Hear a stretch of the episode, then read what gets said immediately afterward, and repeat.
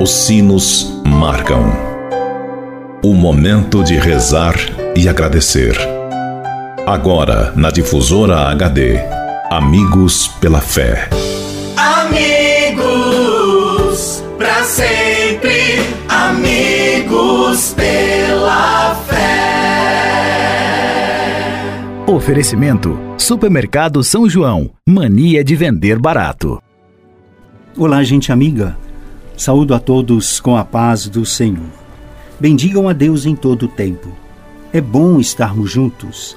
Celebramos na liturgia da igreja a segunda semana da Páscoa. Iniciamos com o domingo da Divina Misericórdia, com o Evangelho de São João, que nos recorda a aparição de Cristo ressuscitado aos discípulos.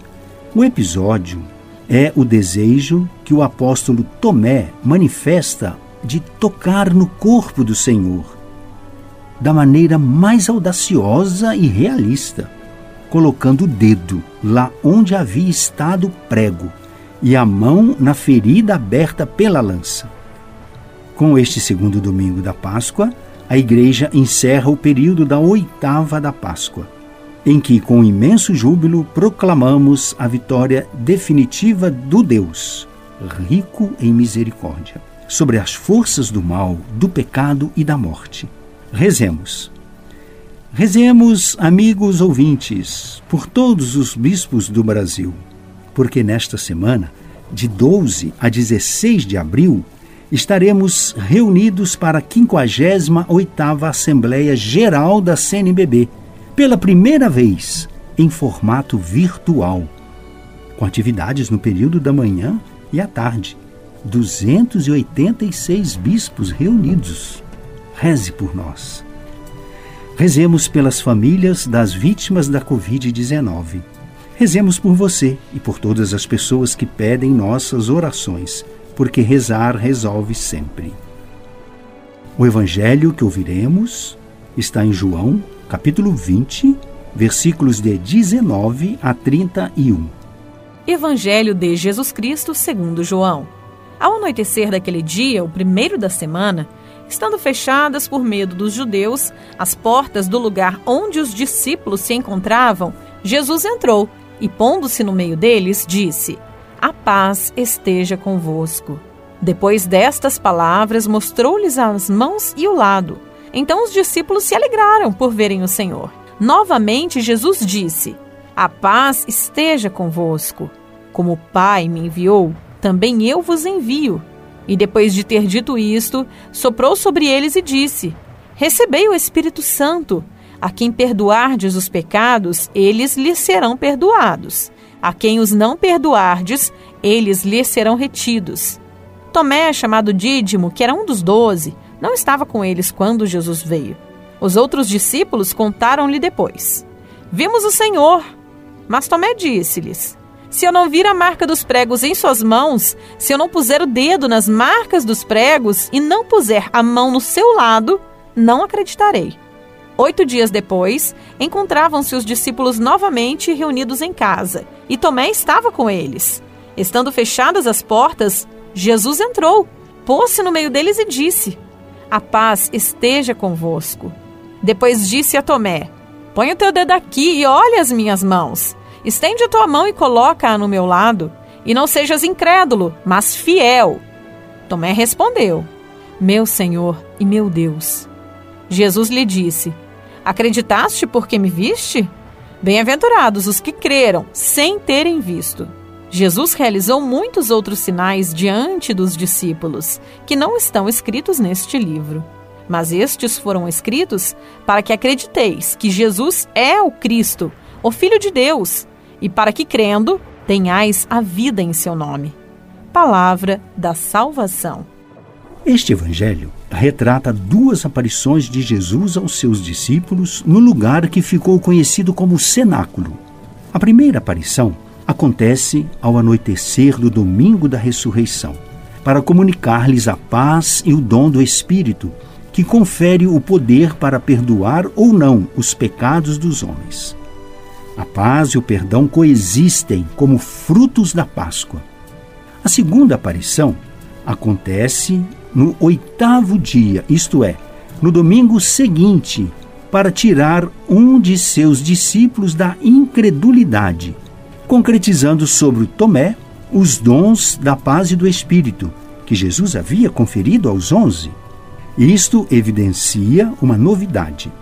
O modo de existir de Jesus com os discípulos, apesar de mostrar os sinais da sua paixão, não é mais mensurável de forma humana.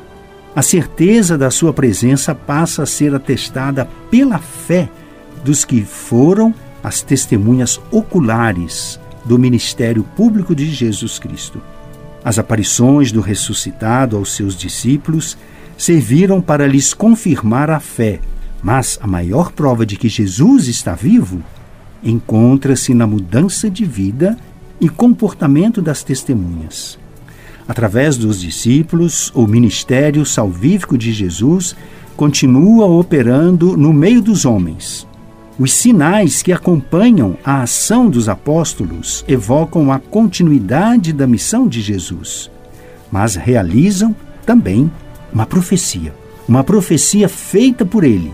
Em verdade, em verdade vos digo: quem crê em mim fará as obras que eu faço e fará até maiores do que elas. Assim disse Jesus. A confissão de fé de Tomé servirá muito mais às futuras gerações dos cristãos, que serão bem-aventurados os que creram sem terem visto.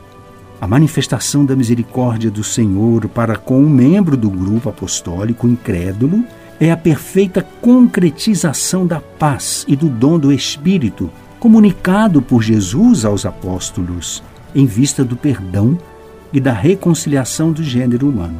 Os apóstolos aprendem a se perdoar mutuamente no momento em que Jesus aparece e ele mesmo perdoa o seu apóstolo incrédulo, com a insistência não só sobre a incredulidade de Tomé, mas com a dureza de sua alegação. Se eu não vir a marca dos pregos em suas mãos e se eu não puser o dedo nas marcas dos pregos e não puser a mão no seu lado, não acreditarei. Assim diz Tomé. O Evangelho vem ao encontro da pessoa que somente acredita no que a razão for capaz de provar pela repetição da experiência. Esse texto revela que Jesus se deixa vencer pelas expectativas de Tomé. Em outras palavras, Jesus aceita a provocação de Tomé e vem ao seu encontro para curá-lo e perdoá-lo da sua incredulidade. Jesus faz isso porque amava Tomé e faz a mesma coisa com cada pessoa que reluta com a fé. Meu Senhor e meu Deus. Palavra do apóstolo Tomé.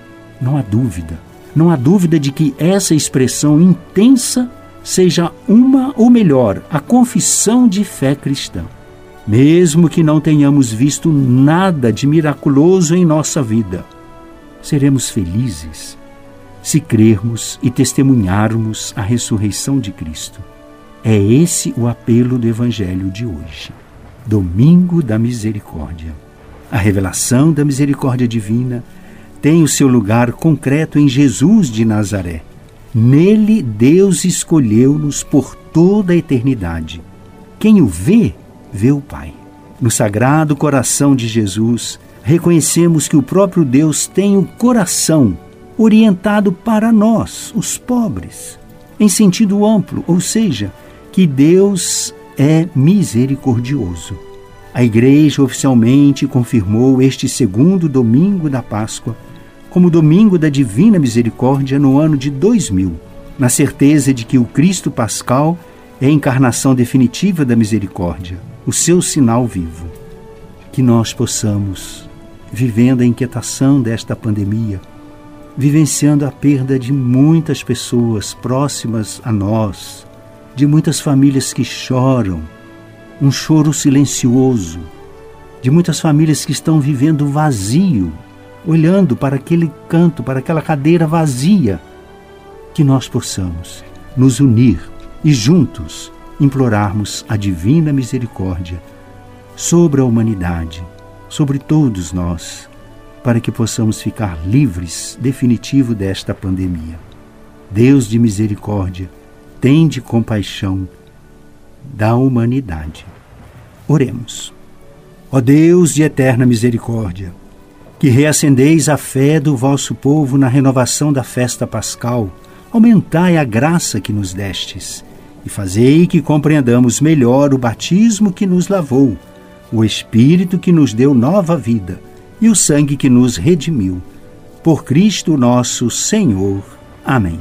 Encerrando este nosso encontro, peçamos a Deus que nos abençoe, como para a primeira comunidade. É Maria quem nos acompanha na vida de todos os dias. A ela, agora, nos dirigimos para juntos apreciarmos a beleza do encontro com o Senhor ressuscitado e beber da fonte do seu amor misericordioso. Ao Senhor pedimos que envie operários para a messe.